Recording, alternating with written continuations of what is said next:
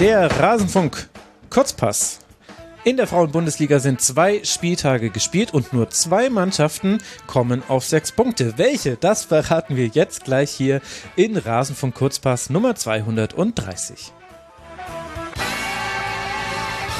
Hallo und herzlich willkommen, liebe Hörerinnen und Hörer. Schön, dass ihr wieder eingeschaltet habt. Wir wollen, wie schon in der letzten Woche angekündigt, jetzt spieltäglich auf die Frauen-Bundesliga gucken und uns heute mit dem zweiten Spieltag auseinandersetzen. Dazu begrüße ich euch sehr herzlich. Mein Name ist Max Jakob Ost. Ich bin der Edgenetzer auf Twitter und ich begrüße hier bei mir die, wie Justin es gerade genannt hat, eingespielte Dreierkette. Wir haben schon so einige Sendungen genau in dieser Konstellation gemacht und einer davon ist, ihr habt es jetzt erraten, Justin Kraft, den äh, freien Sportjournalisten kennt ihr schon. Ihr könnt ihm folgen als Justin Kraft unterstrich auf Twitter. Hallo Justin, schön, dass du hier bist.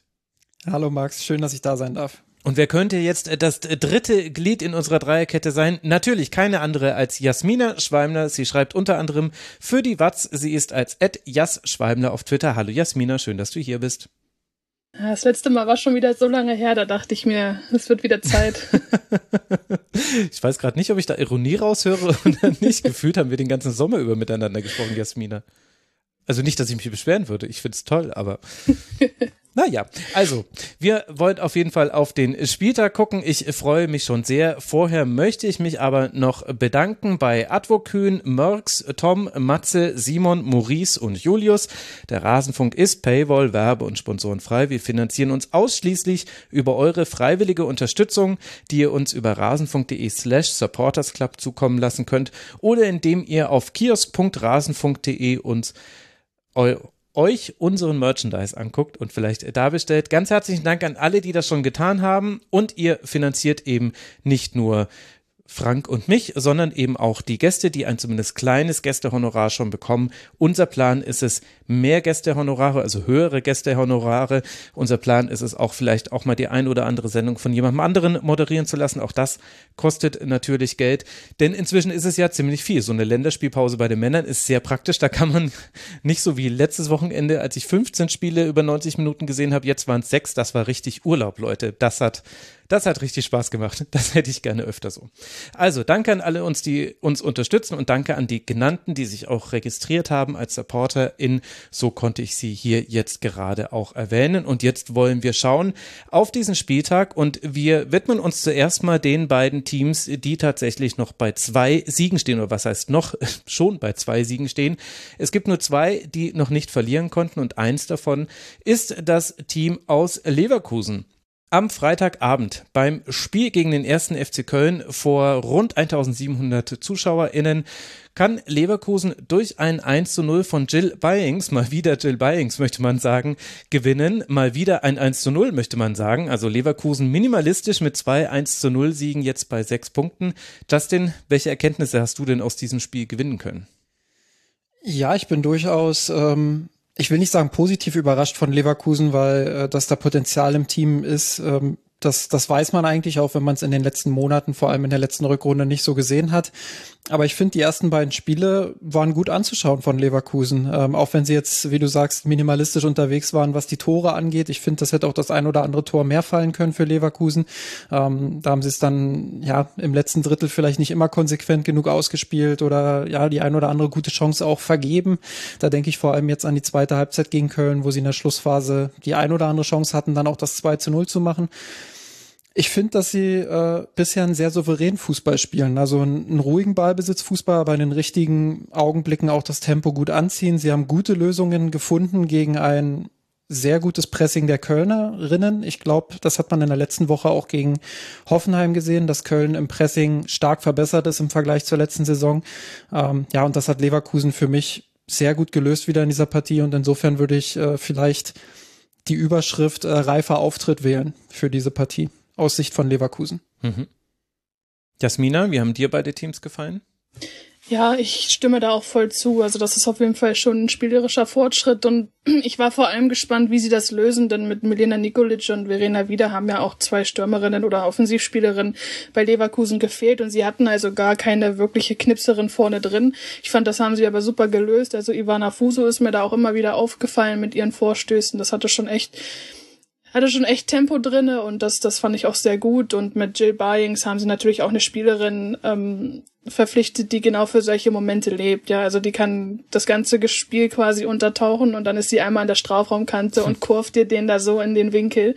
Also das ähm, ist ihre Qualität. Da haben sie wirklich ähm, gut nachgelegt. Ähm, ja, Köln hat sich ein bisschen zu spät bemüht, meiner Meinung nach. Also das war auch einfach zu wenig. Die haben sich immer wieder reindrücken lassen, hatten selber nicht so viele Akzente. Ich erinnere mich, in der 60. Minute hatte Moraes, glaube ich, einen Schuss, der an die Latte mhm. prallte.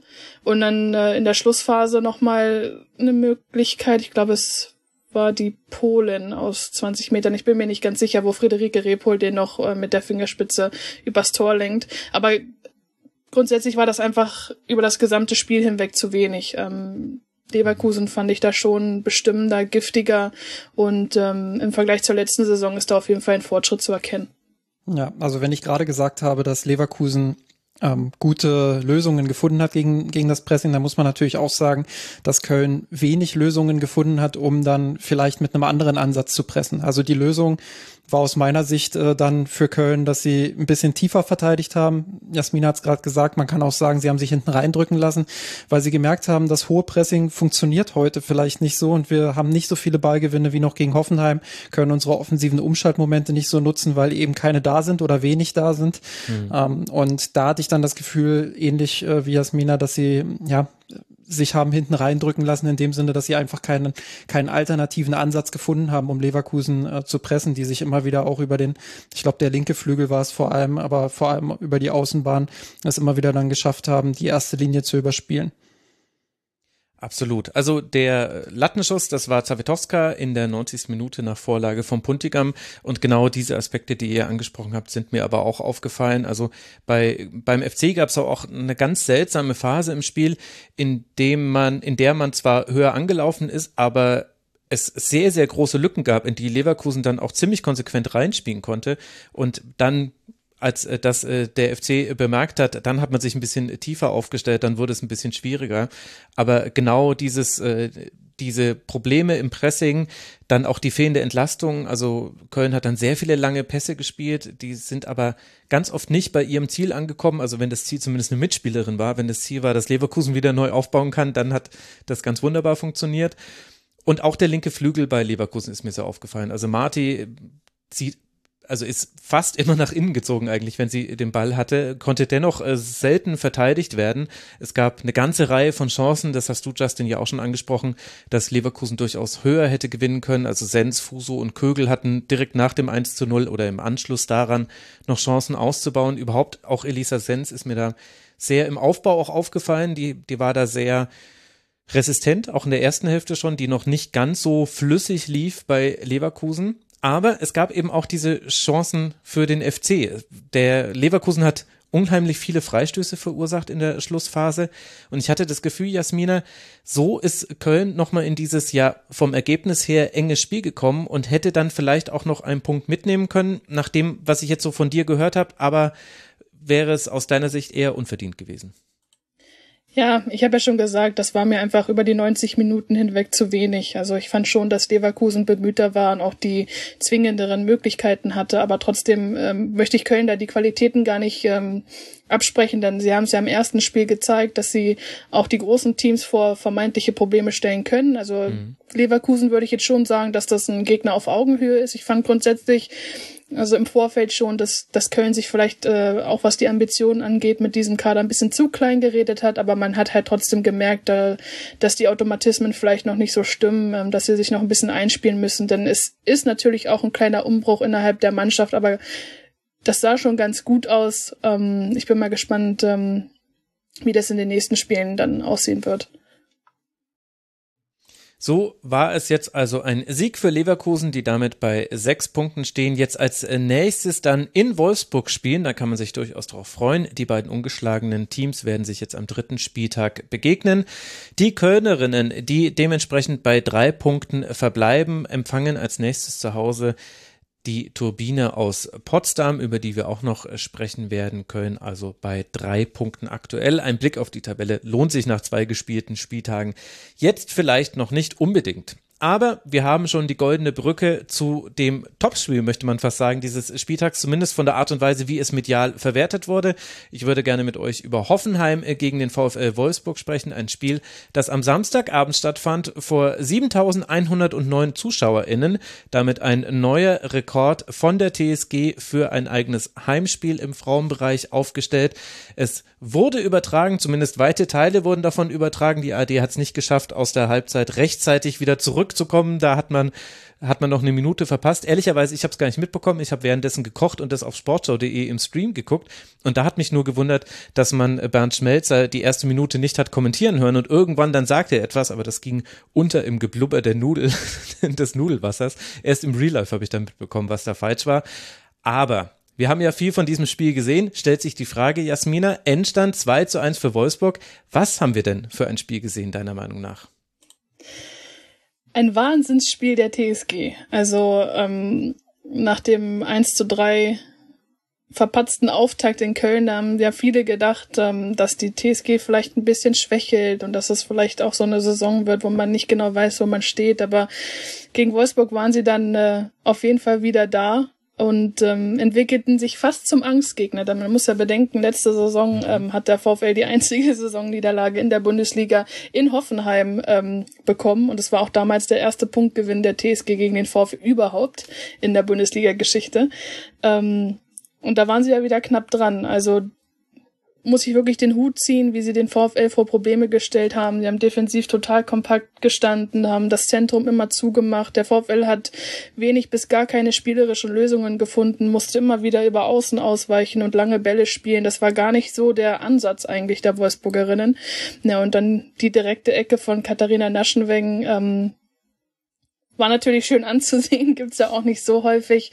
Aber da muss man vielleicht auch sagen, also ich glaube, Lynn Williams war auch an dem Pfosten dran, ob man es hätte verteidigen können oder nicht. Aber da war mir auch grundsätzlich ein bisschen zu viel Gewusel. Da hätten sie die Situation vorher schon eindeutiger klären können, also die Wolfsburgerinnen, sodass die zweite Ecke gar nicht hätte verursacht werden müssen.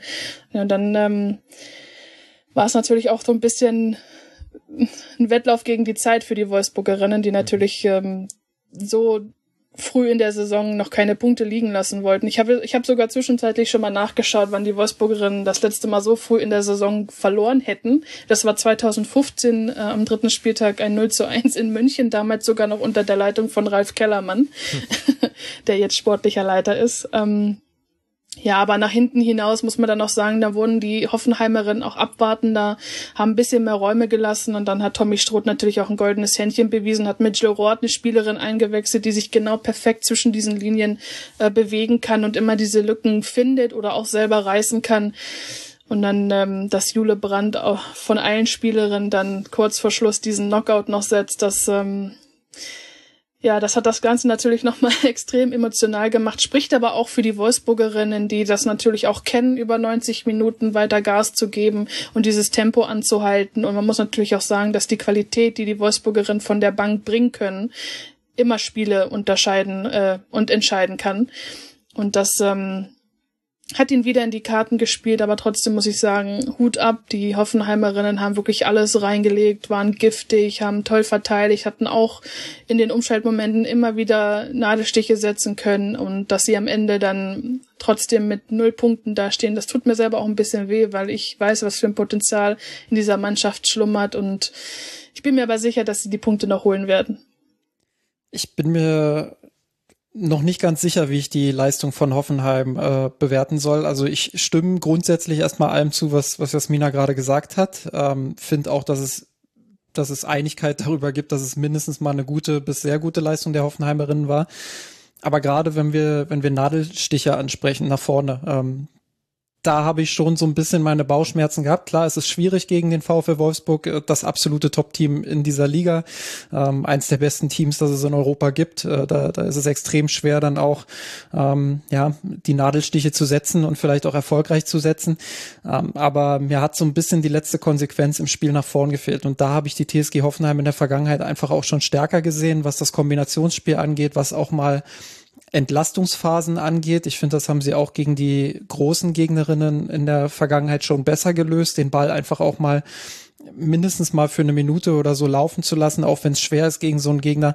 Sie haben die Qualität, das ist wohlgemerkt alles, alles äh, meckern auf sehr hohem Niveau, weil, äh, wie gesagt, Hoffenheim hat das gut verteidigt, aber es haben dann eben diese Entlastungsphasen gefehlt und eben vielleicht auch der ein oder andere Nadelstich mehr, den man besser ausspielt, weil ich hatte nicht das Gefühl, dass Wolfsburg hinten immer so sattelfest war ähm, und immer so sicher war, wie es wie es äh, den Eindruck teilweise gemacht hat, sondern dass Hoffenheim die ein oder andere Situation auch ein bisschen zu eilig hergeschenkt hat. Und ich glaube zwischen den Zeilen konnte man das auch bei Gabor Galay ähm, hinterher in der Analyse so ein bisschen raushören, ähm, aber klar, also einerseits die Müdigkeit bei Hoffenheim, die dann eine Rolle gespielt hat, andererseits die unfassbare Bank, die die Wolfsburg einfach hat, also eine, eine Jill Roth da in der Halbzeit einzuwechseln, eine Jule Brandt von der Bank zu bringen, das ist schon äh, ein Luxus, den nicht viele Teams haben. Ähm, und dass die beiden dann das Spiel entscheiden, ist dann eben auch kein Zufall, sondern das ist auch enorme Qualität, äh, die Wolfsburg da einfach hat. Und ähm, dass sie da geduldig bleiben und wirklich auch auf ihren Plan vertrauen bis zum Schluss, ähm, ja, das zeichnet sie dann auch nochmal aus. Ich hätte es eigentlich ganz interessant gefunden. Man muss ja auch sagen, dass das eine sehr junge Offensivreihe bei den Hoffereimerinnen waren mit Ireleta Mimiti, Gia Corley und Melissa Kessler. Ich hätte mhm. mich schon, also ich habe mich schon gewundert, dass sie mit Nicole Biller eine wirkliche Zielspielerin mit viel Erfahrung auf der Bank lassen. Ich weiß nicht, ob es jetzt einen großen Unterschied gemacht hätte, aber sie ist natürlich auch eine, die gerade aus ganz wenig ganz viel machen kann. Also das hat mich schon gewundert, dass sie da nicht auf sie vertrauen und eher ja, den Weg wählen, keine wirkliche Zielspielerin vorne drin zu haben. Also ich, ich kann es gar nicht so bewerten, muss ich sagen. Ich bin da auch ehrlicherweise hin und her gerissen, denn Gia Corley, die musste ja dann raus für Nicole Biller in der 67. Minute, also als Beispiel. Äh, die hat mit ihren Dribblings ja schon durchaus auch Akzente setzen können und holt letztlich die Ecke vor der Ecke raus, die dann zum 1 zu 0 führt. Das war ein Dribbling von ihr, was dann nur mit einem, mit einer Klärungsaktion, die eben zur Ecke geführt hat, äh, geklärt werden konnte von Wolfsburg aus. Und so entsteht letztlich das 1 zu 0 in einer Phase, in der es jetzt auch nicht das Übermaß an Chancen für Hoffenheim gab. Und ich fand auch, dass auch Hickelsberger Füller, die dann für Kössler kam, die hatte ja auch ihre Gelegenheiten. Aber auch ich habe mir diese Biller-Frage gestellt und es ist dann wahrscheinlich so typisch ex post könnte man sagen, vielleicht hätte das in der Phase noch gut getan. Andererseits stand sie ja auch noch eine ganze Weile auf dem Feld, kam in der 67. und das war definitiv schon die Phase, in der Hoffenheim tief stand. Man hat, äh, also erst hatte man 4-4-2 gegen den Ball, dann hatte man 4-5-1 äh, gegen den Ball. Ich glaube, am Schluss war es ein 5-4-1. Also es wurde quasi immer tiefer, auch so ein bisschen äh, kongruierend mit dem, wie Wolfsburg gedrückt hat. Und Wolfsburg hat ja auch umgestellt. Also Wolfsburg hatte ja am Ende diese letzten zehn Minuten dann mit der, ich glaube, aus einer Dreierkette heraus, wenn ich es richtig gesehen habe, und dann eigentlich nur noch lange Bälle nach vorne und dann dann musst du ja auch quasi einfach äh, die Spielerin in die letzte Kette irgendwie reinbekommen. Aber diesen Gedanken hatte ich auch. Gleichzeitig hatte hatte Hoffenheim viele, viele gute Ansätze. Ich fand, Hartig hat ein enorm hohes Pensum im, Mittelfeld abgespult, war damit äh, dafür verantwortlich, dass ganz viel über das Zentrum, äh, also eigentlich ganz, ganz wenig ging für Wolfsburg. Es war sehr flügellastig, weil da eben auch die einzigen Räume waren, die man bespielen konnte. Und gleichzeitig hat es aber auch Wolfsburg wirklich geschafft, diesen Druck höher und höher und höher zu machen. Und auch wenn es dann lange Pässe sind, und Tommy Stroth hat es ja auch danach gesagt, das sei gar nicht eigentlich das, wie man es machen wollen würde. Aber ich fand es dann schon interessant, im Unterschied zum Beispiel zu den Bayern beim Eröffnungsspiel gegen Eintracht Frankfurt, Wolfsburg hat seine Taktik letztlich verändert und hat dann für die letzten zehn Minuten gesagt, wir werfen das jetzt so über den Haufen, wie wir eigentlich gerne Fußball spielen wollen würden und hatte damit jetzt Erfolg. Also wir haben es noch gar nicht gesagt, die Tore sind dann in der 85. und in der 89. Minute gefallen, also wirklich sehr, sehr spät, aber Wolfsburg hat eben dieses Spiel noch drehen können und dann am Ende sicherlich auch nicht unverdient. Ja, das ist vielleicht auch wieder so eine, so eine Ex-Post-Geschichte, ne? Also wenn wir dann äh, das Spiel sehen und, und am Ende steht es 0 zu 1 für Hoffenheim, äh, kommt vielleicht die Frage, ja, warum habt ihr denn nur noch lange Bälle geschlagen und nicht auf euren mhm. Plan vertraut? Klar. Also das ist dann auch immer so eine, so eine Sache, die man natürlich auslegen kann. Ich gebe dir aber grundsätzlich trotzdem recht, also dass Wolfsburg damit äh, Erfolg hat und dass sie es so spielen, wie sie es dann eben in den letzten 10, 15 Minuten gespielt haben, ähm, das ist dann schon auch ein Qualitätsmerkmal und dass sie da flexibel sind und wirklich auch verschiedene Pläne sich zurechtlegen. Das ist ja auch was, was sie in der letzten Saison unter Stroh schon schon sehr stark gemacht hat und Stroth ist sowieso jemand, der auch sehr gut, finde ich, ähm, auf so einzelne Spielsituationen reagieren kann. Äh, insofern würde ich dir trotzdem da in der, in der These dann auch zustimmen. Und ähm, es ist aber trotzdem auch ein Kompliment natürlich für die TSG Hoffenheim, äh, dass Wolfsburg überhaupt erst dazu gezwungen wurde, dass sie diese langen Bälle spielen mussten. Und ähm, mhm. ja, das spricht auch nochmal dafür, was Jasmina gesagt hat, dass sie da defensiv einfach 75, 80 Minuten lang wirklich das geschafft haben, ja, Wolfsburg fast vom Tor wegzuhalten. Also da war nicht viel, was Wolfsburg wirklich hatte in dieser Phase, wo ich sage, das waren jetzt richtig zwingende Chancen. So ein, einzelne Dinger waren schon dabei, weil Wolfsburg kann man nun mal nicht über 80 oder 90 Minuten komplett verhindern, aber im Endeffekt war es aus spielerischer Sicht von Wolfsburg dann doch sehr zahnlos gegen diese Defensive. Und ähm, ja, das, das hat Hoffenheim einfach sehr gut gemacht und am Ende, wie gesagt, Kraft hat gefehlt. Die Bank von Wolfsburg hat einfach auch nochmal den Ausschlag, glaube ich, gegeben. Ähm, und eben das, was du gerade gesagt hast, dass sie da nochmal geswitcht haben und mit den langen Bällen vielleicht nochmal extra Druck auf die müde Defensive ausüben konnten. Also all das zusammen ähm, hat dann den Ausschlag für Wolfsburg gegeben. Und das war dann am Ende, auch wenn es für Hoffenheim ein bisschen bitter war, finde ich auch ein verdienter Sieg. Ich denke, darauf können wir uns einigen. Für die Wolfsburgerinnen, die jetzt eben bei sechs Punkten stehen, geht es weiter. Gegen wen? Habt ihr aufgepasst? Natürlich gegen Leverkusen zu Hause am nächsten Spieltag. Überhaupt interessante Heimspiele, die da jetzt auf Wolfsburg zukommen. Leverkusen zu Hause, Potsdam auswärts und dann der FC Bayern zu Hause.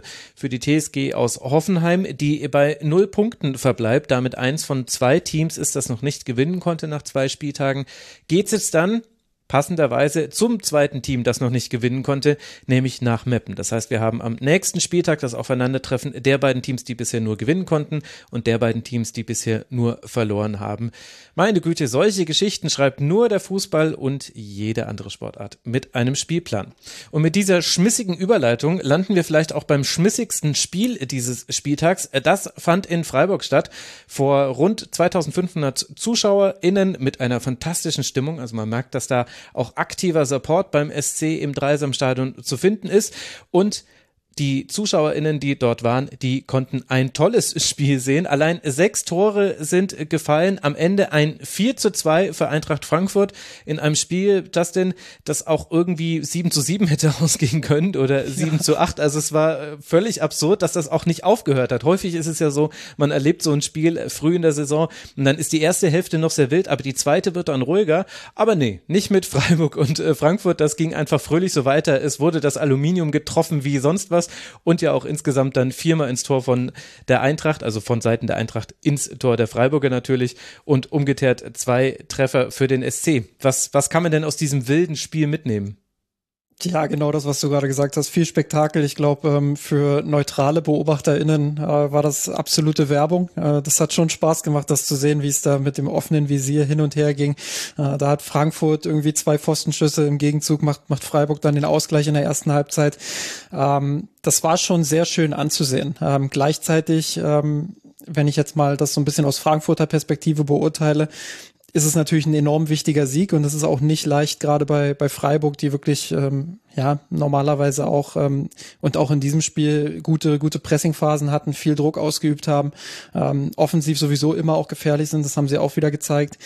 Ähm, aber trotzdem so ein bisschen die Sorge, die ich auch vor der Saison geäußert habe, dass, dass Frankfurt sich schwer tun könnte ähm, gegen, gegen eine gut organisierte Defensive dann wirklich auch spielerische Lösungen zu finden. Also wenn ich mir die einzelnen Tore angucke, dann äh, war das wieder viel Langholz. Ähm, ich will nicht sagen Zufallsprodukt, das ist Quatsch, aber ähm, es waren jetzt nicht die ganz großen spielerischen Lösungen dabei. Das ist sicherlich wieder Kritik auf einem höheren Niveau, wenn man 4 zu 2 in, in Freiburg gewinnt. Aber das ist so ein bisschen der Kritikpunkt, den ich irgendwie bei, bei Frankfurt verfolge und den ich hier auch wieder in vielen Phasen gesehen habe. Obwohl man sagen muss, äh, dass Freiburg natürlich durch die ebenfalls sehr offen, offensive Spielweise auch hin und wieder den ein oder anderen Raum für Frankfurt geöffnet hat, indem sie sich dann äh, natürlich auch wohlfühlen. Ähm, ja, insgesamt äh, einfach ein sehr attraktives Fußballspiel, ähm, wo, wo beide ihre Fehler gemacht haben und genau diese Fehler machen so ein Spiel dann eben auch attraktiv. Und ich finde es auch gut, dass, dass Freiburg sich traut, diese Fehler zu machen. Also gerade diese mutige Spielweise, die steht ja auch für Theresa Merck. Und das finde ich auch gerade wichtig bei den Freiburgerinnen, dass sie sich nicht verstecken. Deswegen habe ich mich auch gefreut, dass sie sich nicht aufgegeben haben, den Ausgleich geschafft haben, dann noch noch mal rankamen. Also das, ähm, ich habe mir die Highlights angeschaut, das äh, sah schon sehr furios aus. Wie lange aus. waren die? 20 Minuten. Minuten. 90 Minuten. Das komplette ah. Fußballspiel einmal. Aber ich muss sagen, ein bisschen hin und her gerissen bin ich da. Also äh, ich bin natürlich ein Freund schönen Fußballs und da freut es mich auch. Ich bin auch ein Freund davon, bei seiner Philosophie zu bleiben, auch wenn ich vorhin Wolfsburg genau für das Gegenteil gelobt habe, wo mich ja Justin völlig zu Recht wieder eingefangen hat mit der typischen Ex-Post-Betrachtung. Aber in dem Spiel war es ja auch so, also einer der Gegentreffer ist äh, aus einem krassen Fehler im Aufbau gefallen. Das war das 1 zu 2. Aber vorher gab es schon eine ganze Reihe von Chancen, die sich daraus ergeben haben aus diesem Spielaufbau. Gleichzeitig hat Freiburg in Meppen auch aus so einer Situation, auch wenn es nicht komplett vergleichbar war, weil ähm, da hat Meppen auch äh, hoch angelaufen. Es war ein individueller Fehler von Steuerwald. Aber dennoch habe ich mich schon gefragt, ob sich Freiburg da nicht vielleicht ein bisschen mal Erholungsphasen hätte verschaffen können, wenn man eben abgerückt wäre von diesem immer die Torhüterin mit einspielen, Borggräfe, die halt einfach, ja, also drei von fünf Pässen waren völlig unproblematisch, aber Pass vier und fünf kamen so ein bisschen unsauber oder zum Teil sogar richtig unpräzise und dann wurde es halt auch für Frankfurt sehr, sehr schnell zum gegnerischen Tor äh, zu kommen.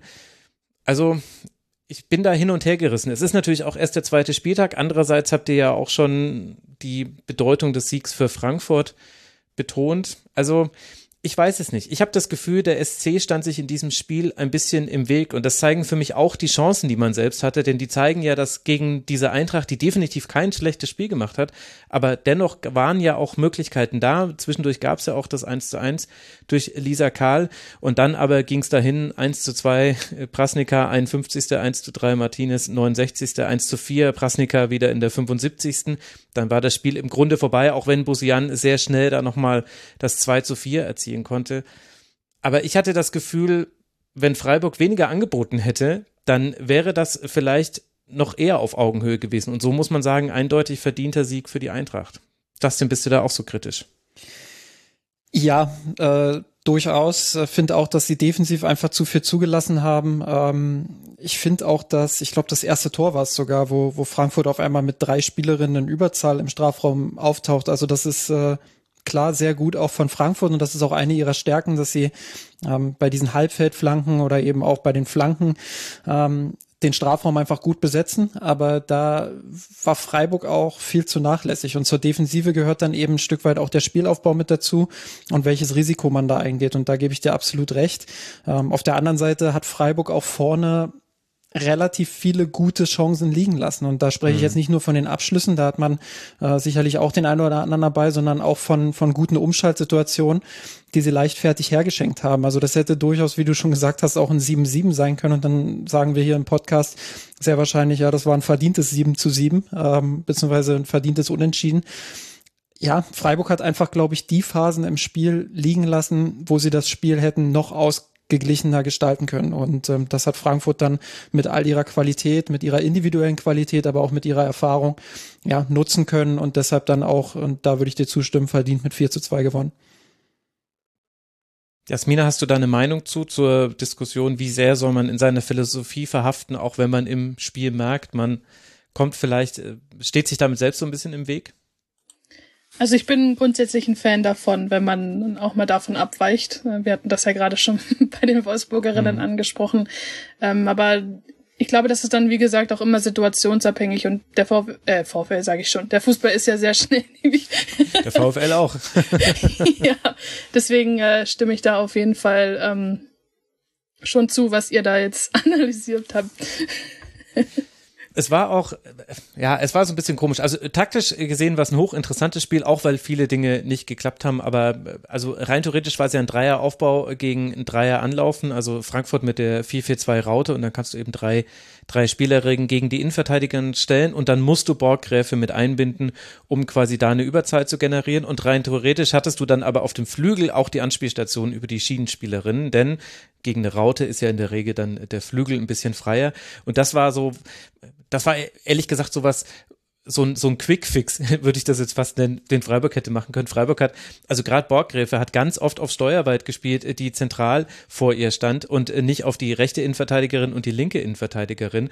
Und äh, dadurch hat sich es auch Freiburg, finde ich, manchmal ein bisschen schwer gemacht, weil dann ist der Weg zum Flügel schwieriger, die Gefahr für einen Ballverlust ist noch höher. Gleichzeitig muss muss die Spielerin auch in einer ganz anderen Körperhaltung den Ball annehmen, weil sie ihn im Grunde schützen muss. Also aufdrehen ist viel schwieriger. Die, die, wenn du so einen diagonalen Pass bekommst, dann hast du ja eine ganz andere Körperhaltung, um den Ball mitzunehmen. Das waren so Kleinigkeiten.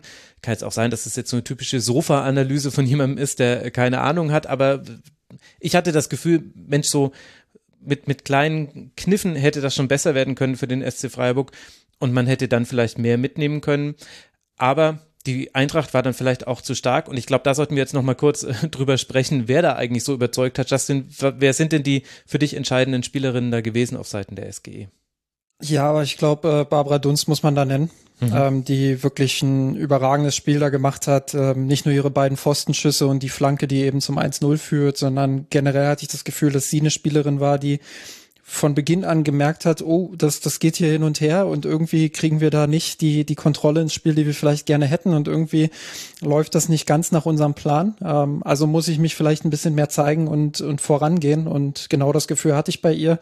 Ähm, insofern äh, war sie wieder eine der Spielerinnen, die, die einfach mit ihrer gesamten Präsenz und auch mit ihrem Zug zum Tor, mit ihr, mit ihrer, ich sag mal, Abschlussgeilheit irgendwie auch ähm, dann ja das das Spiel in der ersten Halbzeit schon so ein bisschen in Richtung Frankfurt äh, hat kippen können und sie würde ich auf jeden Fall äh, als erstes nennen.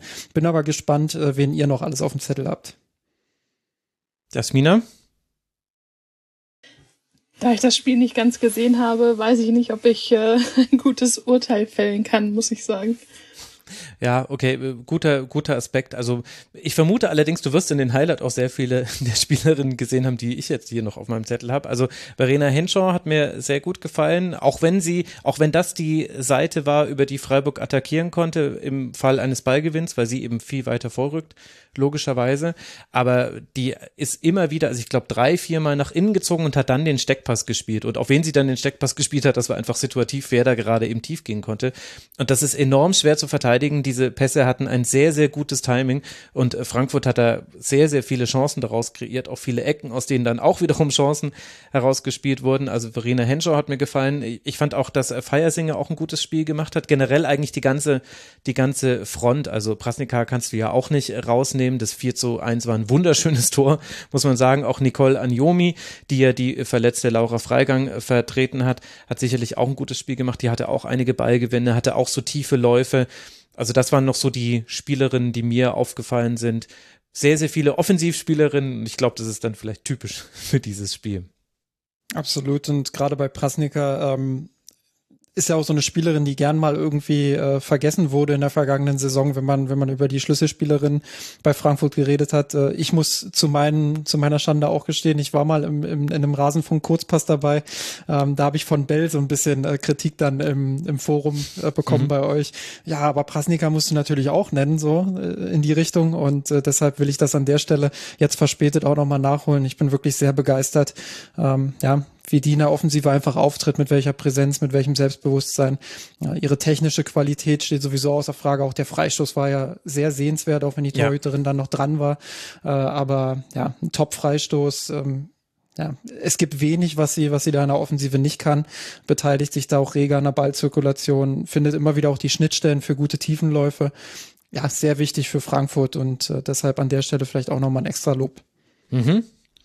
Für die Eintracht geht's jetzt dann weiter zu Hause gegen Werder Bremen. Eintracht Frankfurt noch ungeschlagen, ein Sieg, ein Unentschieden. Für den SC Freiburg äh, kommt jetzt das Heimspiel gegen die SGS Essen als äh, nächste Partie auf die Freiburgerinnen zu. Drei Punkte hat man denn am ersten Spieltag konnte man ja bei Meppen gewinnen. Und mit der SGE haben wir auch eins von vier Teams, das noch ungeschlagen ist. Und das vierte Team, das noch nicht verlieren konnte in dieser Saison, das ist der FC Bayern. Und über den wollen wir jetzt sprechen. Der FC Bayern ist angetreten vor 2500 ZuschauerInnen ausverkauftes Stadion. So wie es ich gehört habe, konnten manche Blöcke aus Sicherheitsgründen nicht aufgemacht werden. Deswegen war es ausverkauft und dennoch gab es Lücken. Auf jeden Fall waren sehr viele ZuschauerInnen da. Ich konnte es live vor Ort mitbeobachten. Es gab am Ende ein 3 zu 0, Justin, bei dem der FC Bayern aber vielleicht auch manche Dinge gezeigt hat, die man auch unter der Woche schon sehen konnte beim Auswärtsspiel bei Real Sociedad. Da konnte Bayern mit 1 zu 0 nach einem Treffer von Lea Schüller gewinnen. Und wie bei diesem Spiel ist es vielleicht jetzt auch beim Werder-Spiel so, dass man sagen muss, ein bisschen Licht, aber auch ein bisschen Schatten, nämlich defensiv? Ja, ähm, wobei ich vielleicht mit dem Spielaufbau mal anfangen würde, ähm, weil das so das Ding ist, was mich gerade am meisten beschäftigt, wenn es um den FC Bayern geht. Ähm, weil ich mir nach der Vorbereitung schon mehr erhofft hatte und, und geglaubt habe, dass die Bayern da schon weiter sind, was die Lösungen angeht gegen verschiedene Pressing-Systeme bei Gegnerinnen. Ich finde, gegen Frankfurt haben sie sich schon sehr stark auf den Flügel drängen lassen und sich da immer wieder pressen lassen, haben den Weg ins Zentrum nicht so richtig gefunden. Gegen Real Sociedad haben sie es dann in der ersten Halbzeit gut gemacht, in der zweiten Halbzeit ja, wieder so ein bisschen den Faden verloren, zu schnell die Bälle auch hergeschenkt. Sie haben es nicht geschafft, dann Kontrolle in das Spiel zu bekommen. Ja, stattdessen immer wieder auch lange Schläge nach vorn und dann hat Sociedad wieder die Chance bekommen anzulaufen. Bayern wieder keinen Ballbesitz gehabt. Ähm, und jetzt auch gegen Bremen in der Anfangsphase, erste Halbzeit hat sich das so ein bisschen durchgezogen, dass sie es nicht geschafft haben, ihr Mittelfeld ins Spiel zu bekommen. Und da haben sie ja sehr starke Spielerinnen mit der neuen Georgia Stanway, ähm, mit Lina Magui sowieso, normalerweise auch Sarah Sadrazil, die jetzt in dem Spiel nicht gespielt hat, äh, wo aber Saki Kumagai auch im Mittelfeld war, die eigentlich auch eine sehr äh, spielstarke Spielerin ist. Ähm, vorne haben sie auch viele Zentrumsspielerinnen, die den Ball halten können und gut auch bewegen können. Insofern ist das schon die Erwartung, dass sie ihr Zentrum da auch ins Spiel bekommen. Und das ist ja auch das offensichtliche Ziel des Spiels, aber sie bekommt es eben im Moment nicht konstant genug auf dem Platz. Und ähm, das finde ich dann schon auch bemerkenswert, dass da Klar, wir sind früh in der Saison und der Trainer ist wie gesagt auch neu, aber ähm, finde ich schon bemerkenswert, dass da jetzt nicht so die ganz großen Fortschritte zu sehen sind. Und ähm, ja, in diesem Spiel hat er ja nochmal umgestellt, hat eher so eine Viererkette auch spielen lassen, äh, mit Saki Kumagai, wie gesagt, im Mittelfeld. Ähm, und da fand ich bemerkenswert, dass sich Kumagai immer hat auf die linke Seite fallen lassen, also immer quasi dann doch irgendwie die Dreierkette im Aufbau hergestellt hat, aber immer wieder rausgekippt ist aus dem Zentrum und äh, so dann Stanway oft alleine im Zentrum war. Ähm, ja, und da wundere ich mich dann auch nicht, dass das Zentrum eben ein bisschen ja, schwieriger zu bespielen ist, auch weil Bremen dieses Zentrum äh, mit einer 3-2-Staffelung im Mittelfeld oder, oder im Angriffspressing, ja, Angriffspressing war es nicht, aber in einem, in einem höheren Pressing dann auch gut zugestellt hat. Ja, und ähm, deswegen, der Spielaufbau gefällt mir bei den Bayern noch nicht so gut und ich finde, dass das äh, so eine der ersten Dinge ist, die mir einfallen, äh, die der FC Bayern in den nächsten Wochen äh, auf jeden Fall verbessern muss. Mhm. Jasmina, du hast ja in der letzten Saison am eigenen Leib vor eigenen Augen sehen können, wie lange das auch durchaus bei Tommy Stroth noch gedauert hat, bis, bis man da dann erkennen konnte, was eigentlich das Konzept ist. Sind wir da zu kritisch, wenn wir das jetzt schon hier zum Thema machen, am zweiten Spieltag und nach insgesamt ja erst vier Pflichtspielen?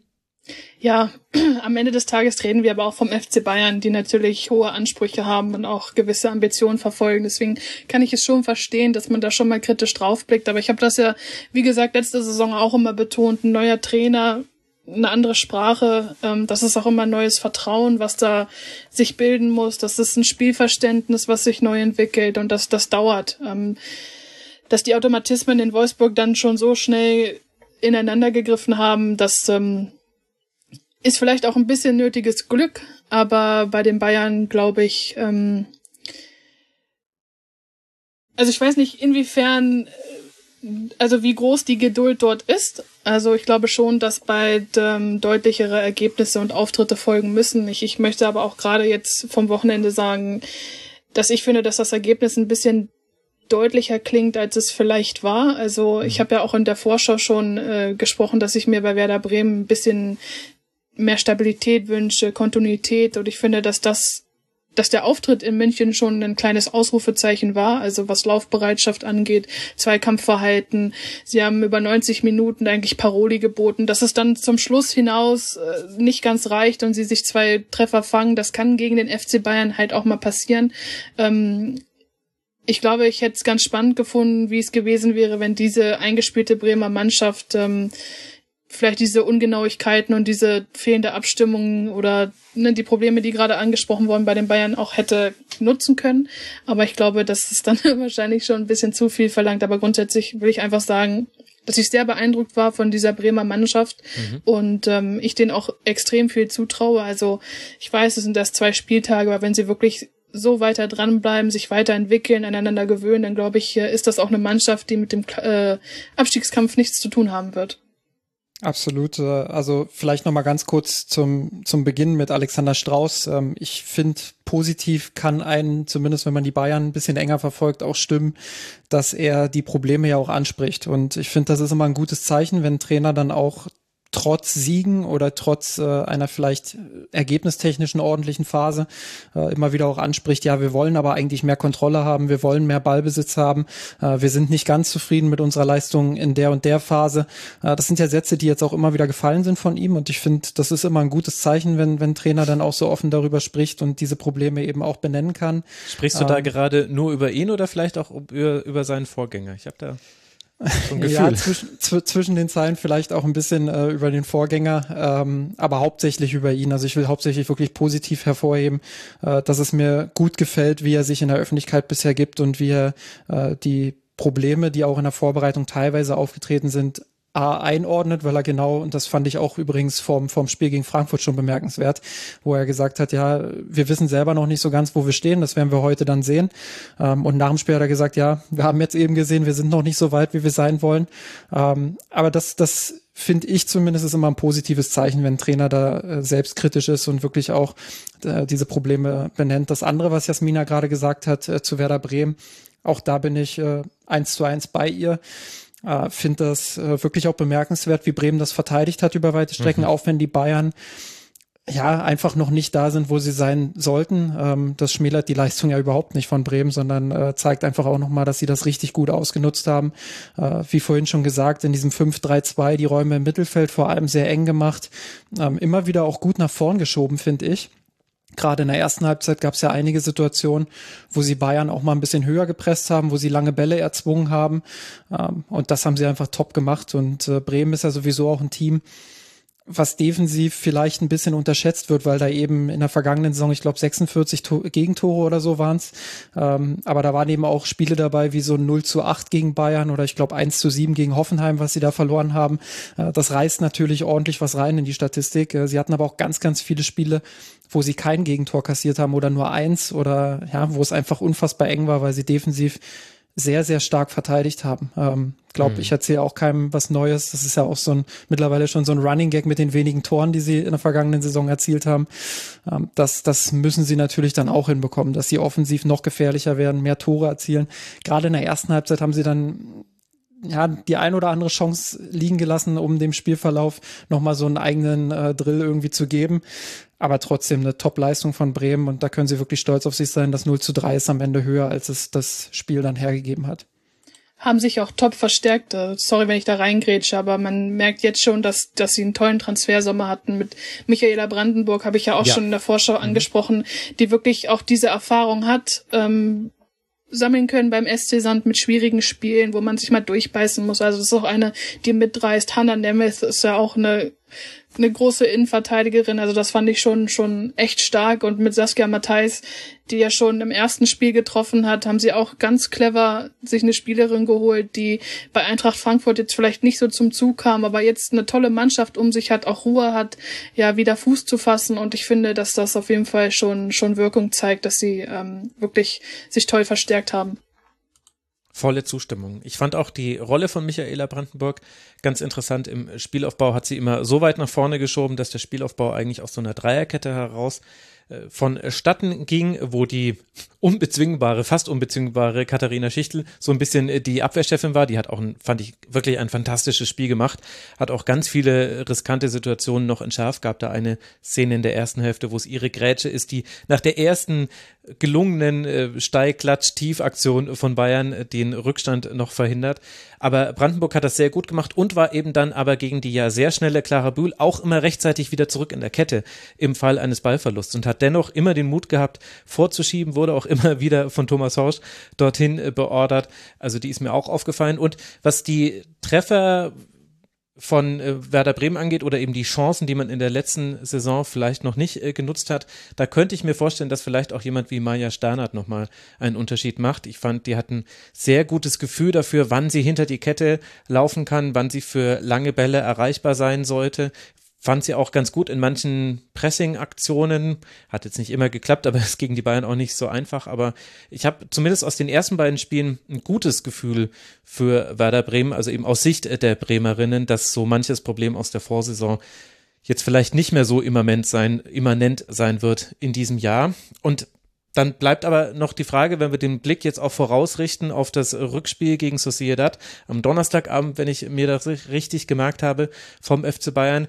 Wer waren denn da jetzt dann bei diesem ja letztlich dann doch 3 zu 0 Sieg? Also wir sprechen drüber, als wäre das hier eine Niederlage gewesen beim FC Bayern. Wer waren denn da jetzt dann die entscheidenden Spieler deiner Meinung nach, äh, Justin? Und äh, was erwartest du von diesem Rückspiel in der Champions League Qualifikation?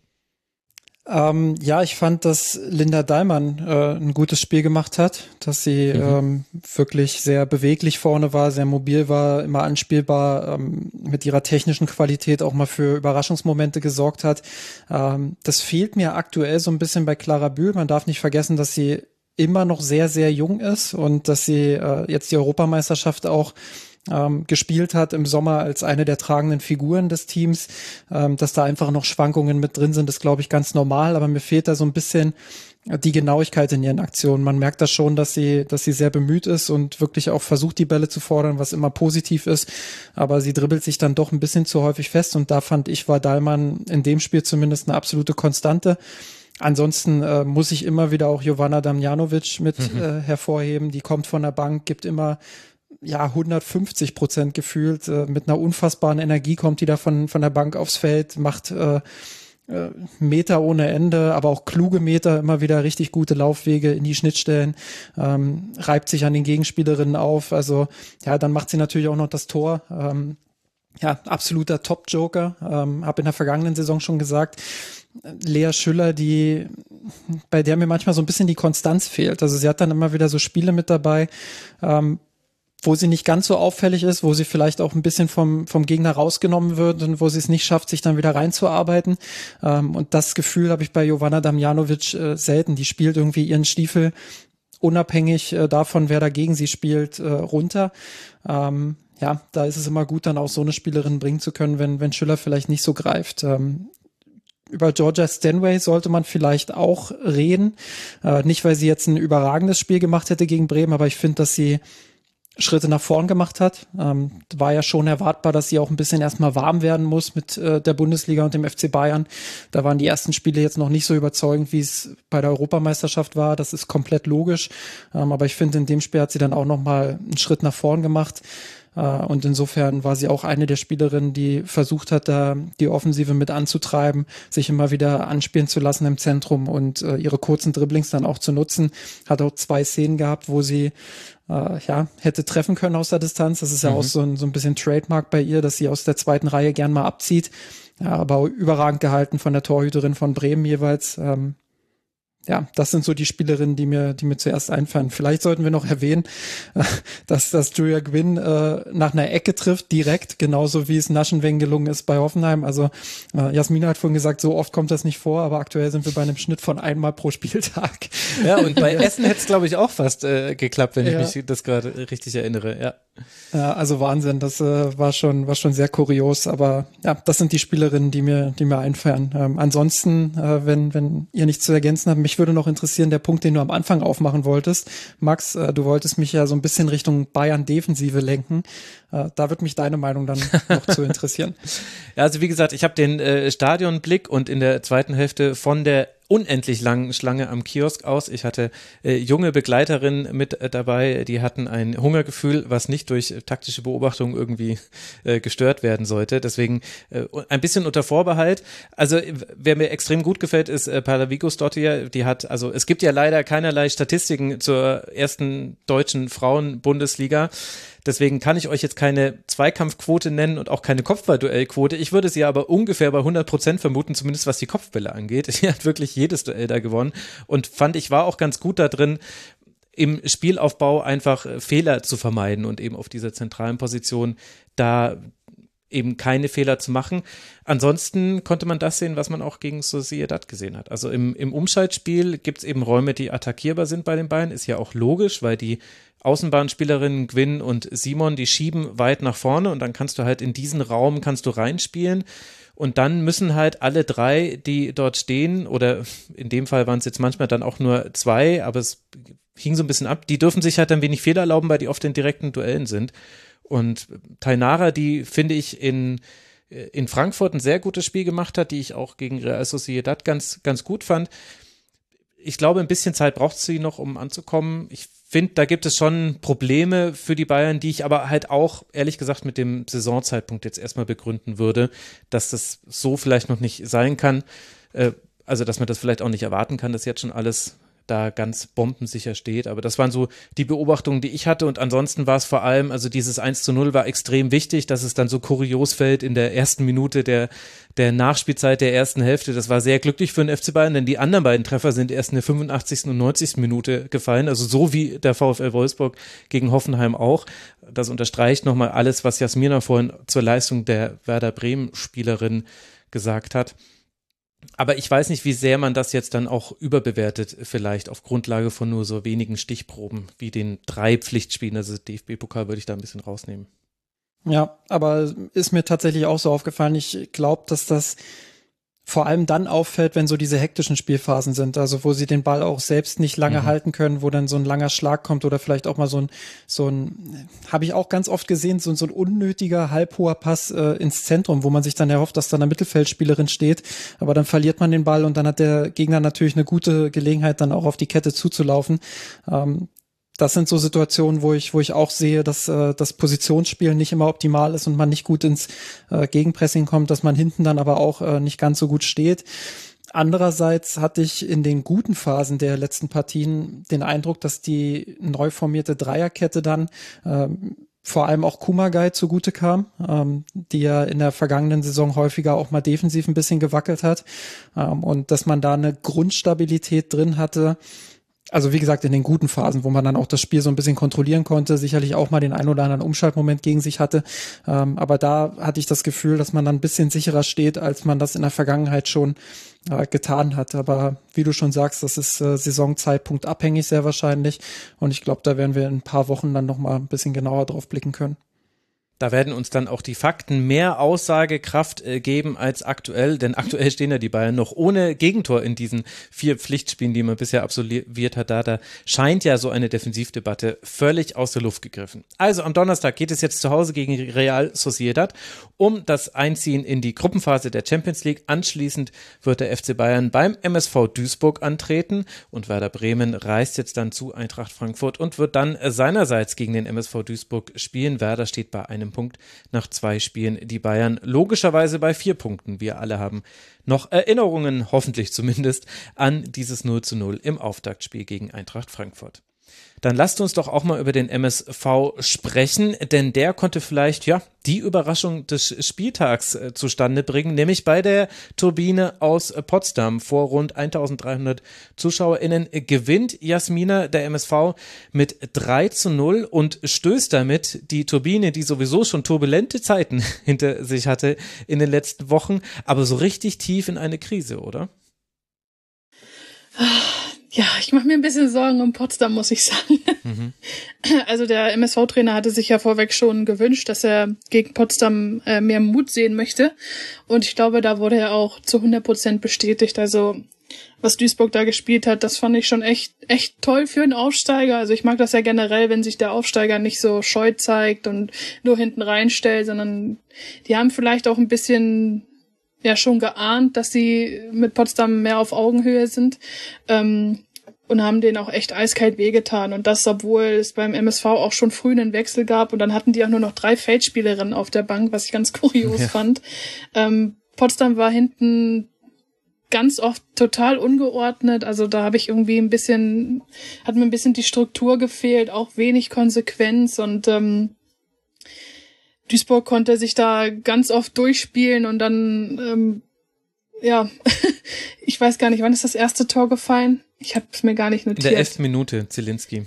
Genau, das war auch so ein, so ein klein bisschen Gewusel. Dann ist die eine da vorbeigesprungen und die andere und plötzlich äh, landet er der Tor bei Zielinski, die natürlich einfach nur noch draufhalten muss. Ähm, das erste Lebenszeichen von, von Potsdam gab es dann nach 20 Minuten durch ähm, Gentile war es, glaube ich, mit dem Distanzschuss. Und, mhm. und das, sie war auch die Spielerin, die mir immer wieder aufgefallen ist, die, die bemüht war, überhaupt ein bisschen nach vorne zu stoßen und da ja für, für Akzente zu sorgen. Da habe ich mich dann schon gefragt, was würden sie denn ohne ohne sie machen und dass sie dann natürlich auch noch verletzt äh, runter muss vom Feld äh, ohne Gegnereinwirkung. Das hat mir auch echt wehgetan, hm, weil ich schon glaube, weil ich schon glaube, dass sie auch so eine Hoffnungsträgerin ist äh, in Potsdam. Sie ist natürlich auch gleich Kapitänin geworden. Sie ist halt eine, die auch Spielerinnen mitreißen kann, die die selber spielerisch äh, stark ist. Das ähm, hat man auch gemerkt, dass die Ansätze da sind. Aber grundsätzlich hat für mich Potsdam sich da total abkochen lassen, wirkte irgendwie auch so ein bisschen uninspiriert, hatte irgendwie wenig Lösungen und und ähm, Duisburg ähm, neben Zielinski hat mir auch Mirai Chin immer wieder gefallen, also die hat immer wieder mhm. Flanken geschlagen, konnte sich da gut auszeichnen und am Ende auch ein verdienter Sieg für für Duisburg und äh, ja, mir stellt, mir stellt sich so ein bisschen die Grundsatzfrage bei Potsdam, ne? Also, dass es schwierig wird, das war jedem klar, aber gleichzeitig habe ich ja immer gesagt, so ein Neuanfang, das kann ja auch immer eine Chance sein. Äh, eine Chance sein, ähm, sich neu aufzustellen und vielleicht auch die Leute zu überraschen, aber das ähm, hat mir doch, das bereitet mir doch ein bisschen Sorgen. Also, ich glaube, dass es diese Saison, wenn es so weitergeht, wirklich äh, ein Kampf gegen den Abstieg wird. Und das wünsche ich den Potsdamerinnen und dem Verein eigentlich wirklich gar nicht. Ja, genau das ist die, die Sorge, die ich auch habe. Ähm, die habe ich auch in der Vorschau schon so ein bisschen geäußert, dass wenn gerade der Saisonstart jetzt nicht so rund verläuft, äh, mit dem Spielplan, der jetzt auch noch kommt, bald äh, das Spiel gegen Wolfsburg, ähm, ja, das äh, ist nicht so nicht so förderlich, sage ich mal. Ähm, und das kann Potsdam sehr, sehr schnell in eine Situation bringen, wo man dann in so eine Negativspirale reinkommt. Ähm, ja, weil Jasmina gerade auch gesagt hat, Neuanfang als Chance. Ich glaube, hier ist es eher ein Neuanfang als äh, Symptom. Ähm, ich verweise jetzt einfach nochmal auf die Vorschau, die wir dazu aufgenommen haben. Das mhm. will ich jetzt nicht nochmal alles ähm, ja, nochmal alles hochholen, äh, sondern wirklich auf dieses Spiel auch fokussieren. Ähm, das, das war einfach nicht gut von Potsdam. Also wenn man wirklich noch was Positives rausheben will, dann waren es vielleicht so ein paar Spielzüge in der Offensive, wo sie wirklich dann auch mal äh, versucht haben, äh, mit One-Touch-Fußball sich über den Flügel dann nach vorn zu kombinieren. Aber auch das ist relativ schnell dann versandet, weil die Genauigkeit einfach nicht da war. Und klar muss man bei Potsdam auch mit erwähnen, dass sie ja, dass das da vielleicht auch so ein bisschen der Zeitpunkt der Saison noch mit reinspielt, logischerweise, gerade wenn man so einen Riesenumbruch hatte, komplett neuer Kader, äh, neue, neuer Trainer. Ähm, das braucht sicherlich alles seine Zeit. Insofern sollte man nicht vorschnell irgendwie urteilen. Aber ja, die Vorzeichen sind nicht gut. Ähm, die Qualität im Kader ist nicht vergleichbar mit der, die sie in der vergangenen Saison noch hatten. Äh, insofern bin ich durchaus auch besorgt, äh, was, was Turbine Potsdam angeht und glaube tatsächlich ebenfalls, dass es für sie eher darum gehen wird, ähm, frühestmöglich auch den Klassenerhalt zu schaffen, als dass es darum geht, irgendwo in eine, in eine höhere Region äh, zu schielen. Dafür sehe ich die anderen Teams ähm, einfach zu stark. Äh, gleichzeitig muss man die Leistung des MSV Duisburg natürlich auch hervorheben, die, ähm, ja, finde ich, sicherlich auch durch den Gegner bedingt, aber einfach auch durch ein, durch ein anderes Mindset auf dem Platz, finde ich, durch eine andere Einstellung ähm, zum eigenen Spiel ähm, jetzt schon vom ersten zum zweiten Spieltag einen großen Fortschritt gemacht haben und mir sehr gut gefallen haben. Ja, ich glaube, im Unterschied zum MSV kann man ganz gut auch das erklären, was da bei Potsdam fehlt. Denn wenn man sich das Spiel, also ich habe es im Nachhinein im Real Life angeguckt, das heißt, ich wusste schon, Duisburg wird das äh, gewinnen und dann hat man so im, im Kopf, naja, wie konnten dann, wie könnte das denn entstanden sein? Und ja, so ein bisschen Tohuwa Woho hatte ich mir schon vorgestellt, dass es jetzt nach einem Einwurf fällt, das 0 zu 1, das muss jetzt vielleicht nicht unbedingt sein aus Sicht der Turbinen.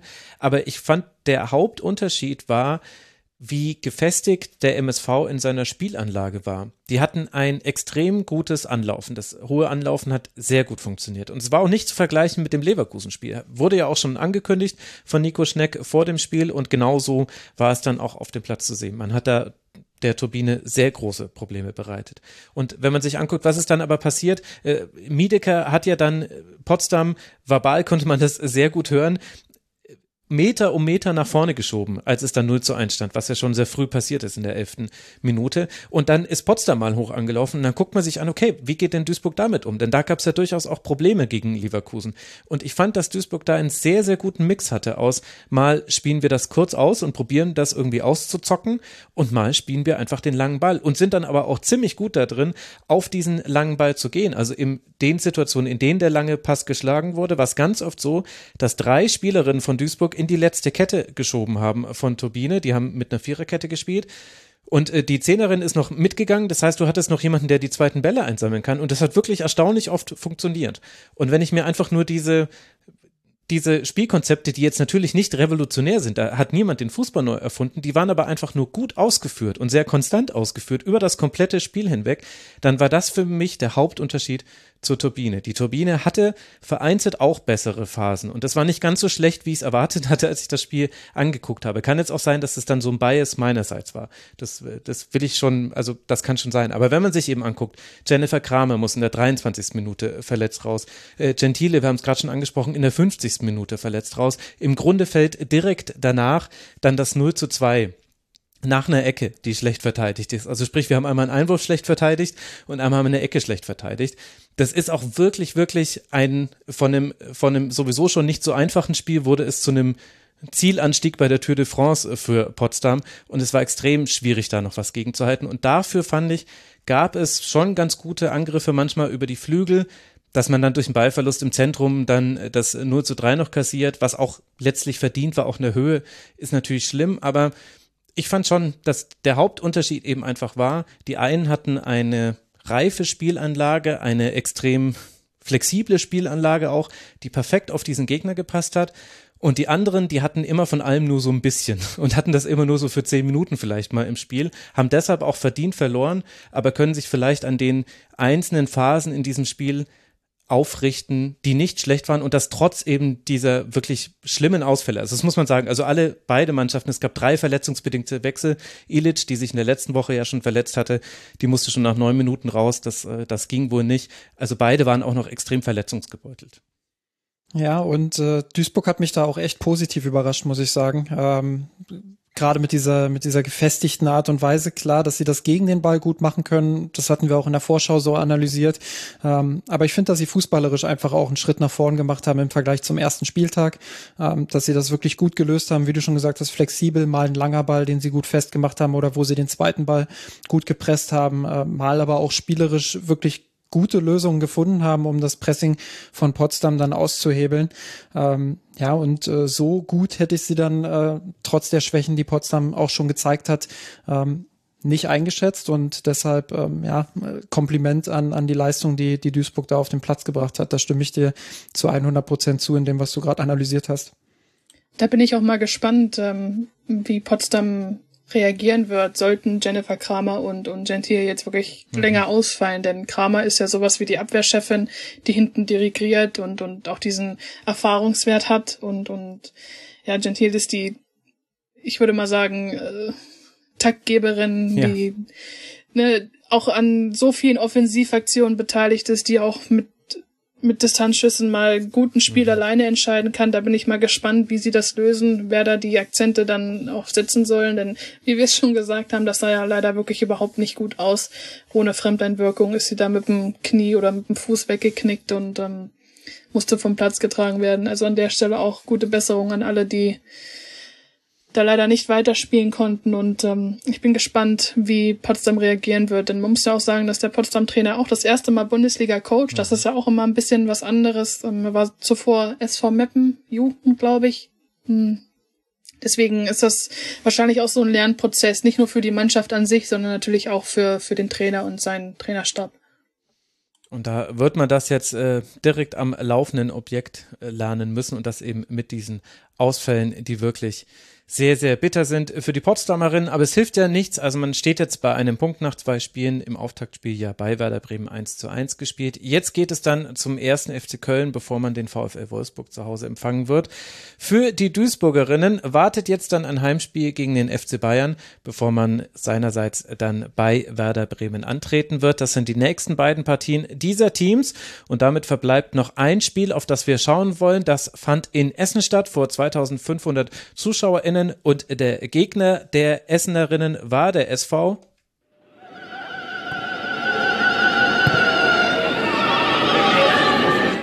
Ja, ich habe angekündigt, ich würde diesen äh, Soundbite noch häufiger verwenden. Jetzt ist es soweit. Der SV Meppen war der Gegner und der Fall Z-Fan, er war auch wieder vor Ort. Ich hätte es nochmal neu rausklippen können, aber äh, immer in den entscheidenden Momenten hat irgendjemand dazwischen gerufen. Also die SV Meppen Wechselgesänge im Z, die gab es auch in Essen. Aber was es nicht gab, war einen Sieg für die Meppenerinnen. Sie verlieren auch ihr zweites Spiel nach dem 1 zu 2 gegen Freiburg. Jetzt dann Jasmina ein 0 zu 1 bei Essen, das hinten raus auch noch noch höher hätte ausfallen können. Ah, ich musste gerade noch äh, mich ein bisschen zusammenreißen nach dem Sound. ähm, ja, also muss ich ganz klar sagen, SV Mippen hat mir viel zu viele individuelle Fehler da mit im Spiel gehabt. Ähm, allein das 1 zu 0, ich bin mir gar nicht sicher, wer es war. Ich glaube, Innenverteidigerin Lisa Weiß, die eigentlich in der eigenen Ballbesitzphase nach vorne schieben will und sich mhm. den Ball da abrennen lässt.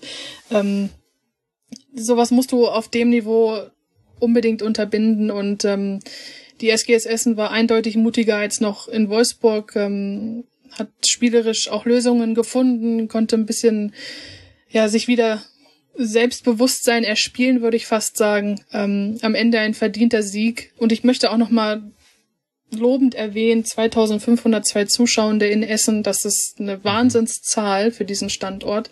Ähm, das hat mich enorm gefreut, als ich das vorhin gelesen habe und da bin ich auch dementsprechend froh, dass sie das mit diesem Sieg krönen konnten.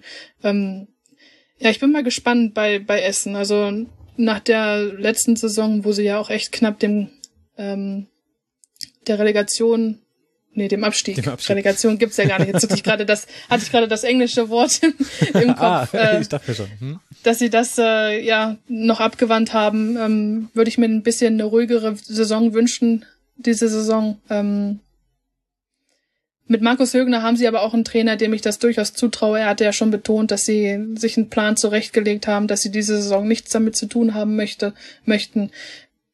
Deswegen ähm, spielerisch sind die Ansätze auf jeden Fall da, aber da schlummert noch viel, viel mehr Potenzial. Ich glaube, dass das auch wieder so ein Spiel war, wo man äh, eine reife Spielanlage gesehen hat gegen eine vielleicht manchmal naive Spiellage, äh, Spielanlage, ähm, weil beim Mappen hat man schon auch gesehen, äh, dieses Offensive, dieses äh, Mutige, all das, was äh, in den guten Phasen natürlich äh, auch positiv ausgelegt werden muss und auch soll. Ähm, das hat dann in einigen Phasen eben dann doch ähm, den Spielfluss gekostet ähm, und eben auch das, das Ergebnis am Ende verursacht. Also Essen war, glaube ich, allein zwei oder dreimal frei durch, weil, weil Meppen da irgendwie wild andribbelt oder mhm. ähm, ja, einen Fehlpass spielt, genau in den Lauf von, von der Angreiferin. Ähm, ja, und insgesamt war Essen einfach ein bisschen abgezockter, ein bisschen souveräner, ein bisschen äh, balancierter, was spielerische Lösungen einerseits, aber eben dann auch mal ähm, ja, rabiate Mittel, sage ich mal, auf der anderen Seite äh, so anbelangt. Deshalb äh, würde ich sagen, dass Essen da vielleicht ein bisschen erfahrener war, ein bisschen ähm, ja, ein bisschen abgezockter einfach insgesamt. Und äh, Meppen, glaube ich, wird noch Zeit brauchen, sich in der Bundesliga auch zu akklimatisieren. Ich finde es grundsätzlich gut, dass sie so einen, so einen offensiven Stil pflegen. Auch darüber haben wir ja in der, in der Vorschau gesprochen, ob das dann eher zu naiv sein könnte. Ich glaube, in diesem Spiel war es so dass sie da das ein oder andere Mal vielleicht hätten eher den langen Ball schlagen sollen, als die spielerische Lösung zu suchen. Andererseits bin ich immer ein Freund davon, ähm, ja, auch dieser, dieser spielerischen Kultur treu zu bleiben und dem, was, was das eigene Team ja eigentlich auch stark macht, treu zu bleiben, auch mal in Momenten, wo es vielleicht äh, nicht ganz so läuft, äh, die Fehler zu machen, aus diesen Fehlern dann auch zu lernen und das Positive daraus mitzunehmen. Ähm, und das sollte man den Mappen, Mappenerinnen dann auch zugestehen. Ähm, ja, und, und darauf bauen, glaube ich, aus deren Sicht, dass sie, dass sie sich daran weiterentwickeln. Gleichzeitig war das natürlich jetzt schon eine erste Niederlage, die schwer ins Gewicht fallen könnte, weil es eben ein direktes Duell mit einem potenziellen ähm, weiteren Abstiegskandidaten war. Hm. Ja, also Das stimmt alles, was du sagst. Äh, gleichzeitig fand ich das aber im Vergleich, also wir haben jetzt sehr häufig über Teams gesprochen, die versuchen, äh, zu einem frühen Zeitpunkt der Saison ihre Spielphilosophie umzusetzen und damit ins Risiko gehen, weil sie Dinge spielerisch lösen wollen. Übrigens, das könnt ihr auch durchaus gerne mal mit dem Männerfußball vergleichen, wie viele Teams da eigentlich gerne spielerisch äh, nach vorne kommen wollen und wie viele da einfach erstmal nur gegen den Ball spielen. Finde ich, ist eine wohltuende Abgrenzung des Frauenfußballs, zumindest in dieser Saison vom Männerfußball. Aber ich finde, dass die Mapnerinnen da schon weiter sind als andere, über die wir gesprochen haben, als zum Beispiel der SC Freiburg, auch wenn die jetzt am ersten Spieltag äh, gegeneinander gespielt haben und Freiburg das äh, gewinnen konnte. Aber ich fand, dass das Mappen schon wirklich sehr gut, also zwei Dinge fand ich haben gut geklappt. Das erste war viel Unruhe kreieren, vor allem in der Anfangsphase. Da hatte man dann vor allem über Josten auf der linken Außenbahn immer wieder Umschaltsituationen, die man dann nicht immer zu Ende gespielt hat, aber man hatte immerhin diese Umschaltsituationen und das hat auch bei Essen etwas bewirkt.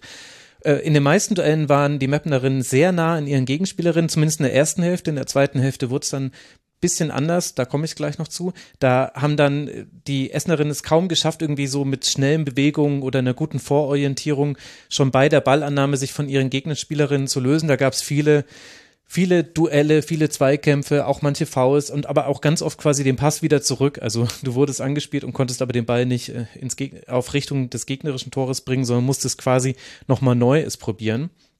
Und was mir vor allem in der zweiten Hälfte sehr gut gefallen hat, Essen ist ja sehr gut aus der Halbzeit herausgekommen, hat richtig Druck aufgebaut. Und dann hat's Meppen aber tatsächlich geschafft, mit diesen längeren Ballbesitzphasen da so ein bisschen die Luft rauszulassen und seinerseits sich sogar auch Chancen zu erspielen. Also es war auch dann kein so Ballbesitz einfach nur des Ballbesitzes wegen, sondern man hat es immer wieder ins Angriffsdrittel geschafft und äh, dann musste ja auch Sophia Winkler das eine oder andere Mal durchaus auch eingreifen.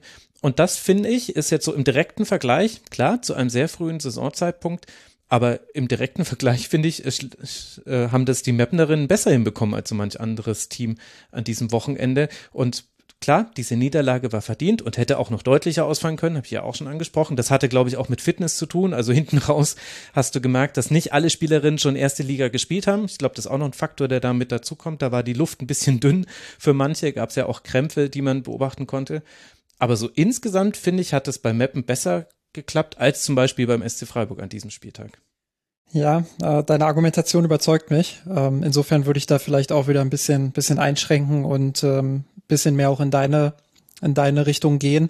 Ähm, vielleicht hängt mein Eindruck auch ein bisschen damit zusammen, dass es Mappen noch nicht so gut gelingt, diese Offensivaktionen auch dann konsequent auszuspielen. Äh, ich weiß mhm. nicht, wie, wie äh, vertrauenswürdig diese, diese Daten sind. Daten im Fußball der Frauen immer noch so ein Ding, aber wenn man jetzt beispielsweise äh, bei Google diesen Spiel, diesen, diesen, dieses Spiel, was einem da eben angezeigt wird, wenn man darauf klickt und dann ist da unter Spielstatistik, äh, gibt es da so ein paar Statistiken tatsächlich.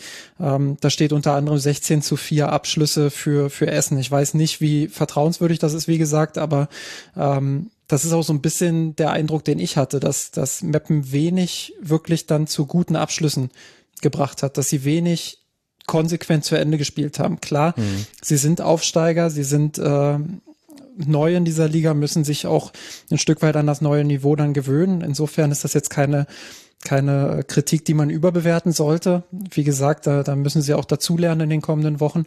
Ähm, aber das ist so ein bisschen der Eindruck, der auch bei mir hängen geblieben ist, dass sie ja, noch mehr hätten eigentlich machen können aus ihren Angriffen, die sie teilweise echt gut vorgetragen haben.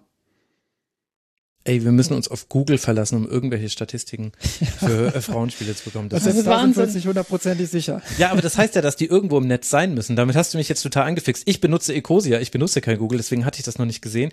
Jetzt muss ich doch nochmal auf die Suche gehen. Also irgendwo muss es dann öffentlich verfügbare Statistiken geben, sonst hätte Google die auch nicht. Verdammt nochmal, wo sind die?